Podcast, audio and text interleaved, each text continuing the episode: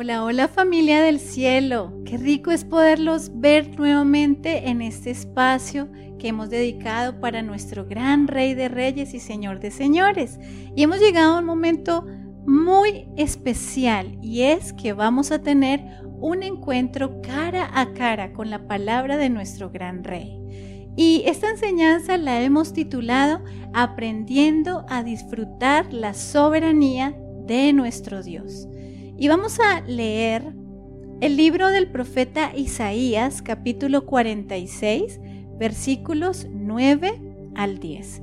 Y dice la palabra de Dios así, recuerden las cosas que hice en el pasado, pues solo yo soy Dios, yo soy Dios, y no hay otro como yo.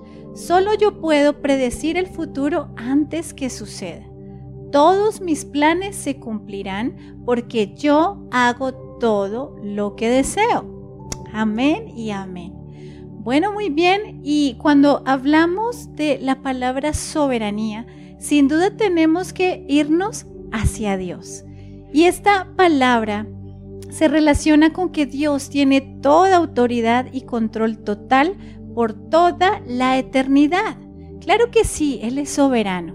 Él tiene el poder ilimitado para hacer lo que ya ha resuelto.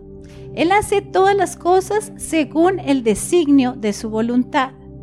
Sin embargo, para nosotros los seres humanos, este tema de la soberanía suele ser un tema pesado muchas veces, complejo, difícil y duro de digerir para nuestra mente, porque tiene que ver con el control.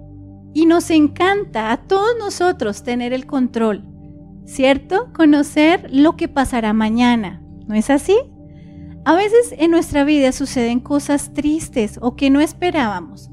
Por ejemplo, la muerte de un ser querido, o un fracaso financiero, o la pérdida del empleo, o la infidelidad de nuestro cónyuge, o un hijo o un nieto que se extravió y se fue por malos pasos.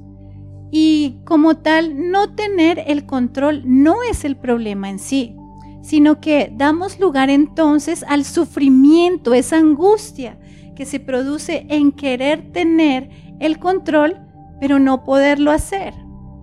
Y aquí entonces entra una prima de la preocupación y es la ansiedad, y es ese deseo de querer tener todo bajo control y no poderlo hacer, lo cual significa entonces tener una postura de oponerse a Dios o quererle ayudar.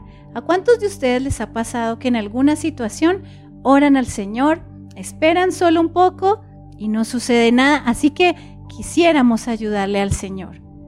Y la ansiedad, cuando la permitimos en nuestra vida, ella no toma a Dios como el Todopoderoso y Soberano, sino que trata de ocupar ese lugar que le corresponde solo a Dios. Y entonces, ¿qué espera Dios de ti? Número uno, que confíes en Él con todo su corazón. El día que tú le entregaste tu vida al Señor, tu vida quedó en las mejores manos y Él espera que tú te abandones en sus brazos y confíes en Él y Él hará. Número dos, él espera que abandones la ansiedad, que abandones la preocupación, la angustia por querer tener el control de lo que sucederá mañana. Recuerda que Dios no miente. Él dijo que Él haría y Él lo cumplirá sobre tu vida, sobre tu familia, sobre tus hijos, sobre tus finanzas. Recuerda también que sus caminos son más altos, que tus caminos y sus pensamientos son más altos que tus pensamientos. Número 3. El Señor espera de ti que estés quieto. ¿Y qué es estar quieto? Es estar libre de ruidos para escuchar solamente la voz de Dios. Es tener calma, es aquietar tus emociones, es entender que la tormenta, aunque tal vez esté a tu alrededor, ya no está adentro de ti.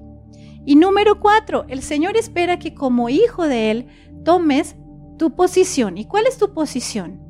Pues necesitamos continuar con esa vida diaria de oración, de fe y confianza en el Señor. Necesitamos continuar con el estudio de la palabra del Señor día a día y alimentar nuestro espíritu. Y necesitamos estar quietos entonces y observar la victoria del Señor. Y necesitamos entonces la paciencia para poderlo lograr. Recuerda que Él es tan soberano en tu vida que tiene el poder de cambiar tus propios errores o desaciertos, o también los planes que el enemigo tenga en tu contra y usarlos para tu bien. La palabra del Señor dice en Romanos 8:28 y sabemos que Dios hace que todas las cosas cooperen para el bien de quienes lo aman y son llamados según el propósito que Él tiene para ellos. Entonces recuerda que Dios usa cada experiencia de nuestra vida para nuestro bien y para su gloria eterna. Él ya conoce todo lo que sucederá en tu futuro y a Él nada lo toma por sorpresa. Recuerda cuando el pueblo de Israel anhelaba ser libre de la esclavitud de Faraón y de Egipto.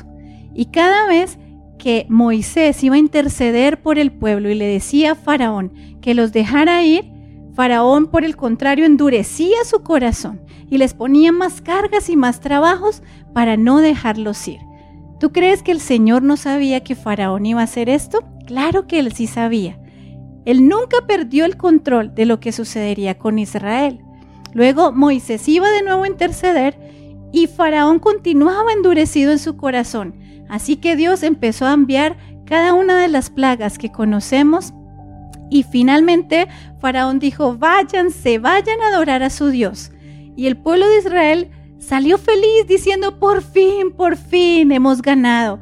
Pero lo que no se esperaban es que justo antes de llegar al Mar Rojo, los egipcios también los persiguieron hasta que los arrinconaron.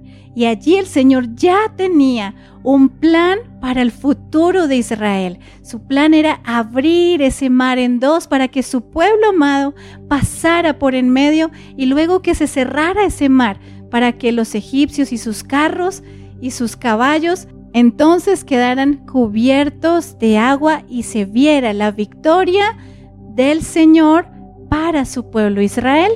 Así que de la misma manera sucede contigo. A Dios nada lo toma por sorpresa. No importa por lo que estés pasando. Hoy puedes encontrar consuelo en saber que toda experiencia, por dolorosa que ésta haya sido o esté siendo en este momento, ya pasó primero a través de las manos de Dios. Dios nos permite ver solo el paso a paso, ¿cierto? Solo el día a día. Dios nos permite ver un día a la vez. Pero lo lindo de todo esto es que Él ya estuvo en nuestro final y conoce nuestro futuro. Así que no temas, amada iglesia. Descansa en la soberanía del Señor. Él es bueno, Él te ama, sus planes son buenos para tu vida y Él nunca te dejará en vergüenza. Él sabe por qué ha permitido lo que ha sucedido en tu vida. Descansa en su amor, descansa en su bondad inagotable y adórale porque algún día en su perfecta soberanía entenderás el propósito de todo lo que te sucede y podrás descansar completa y eternamente en Él. Te amo mucho, amada iglesia, y continuemos conectados en este tiempo en la presencia del Señor.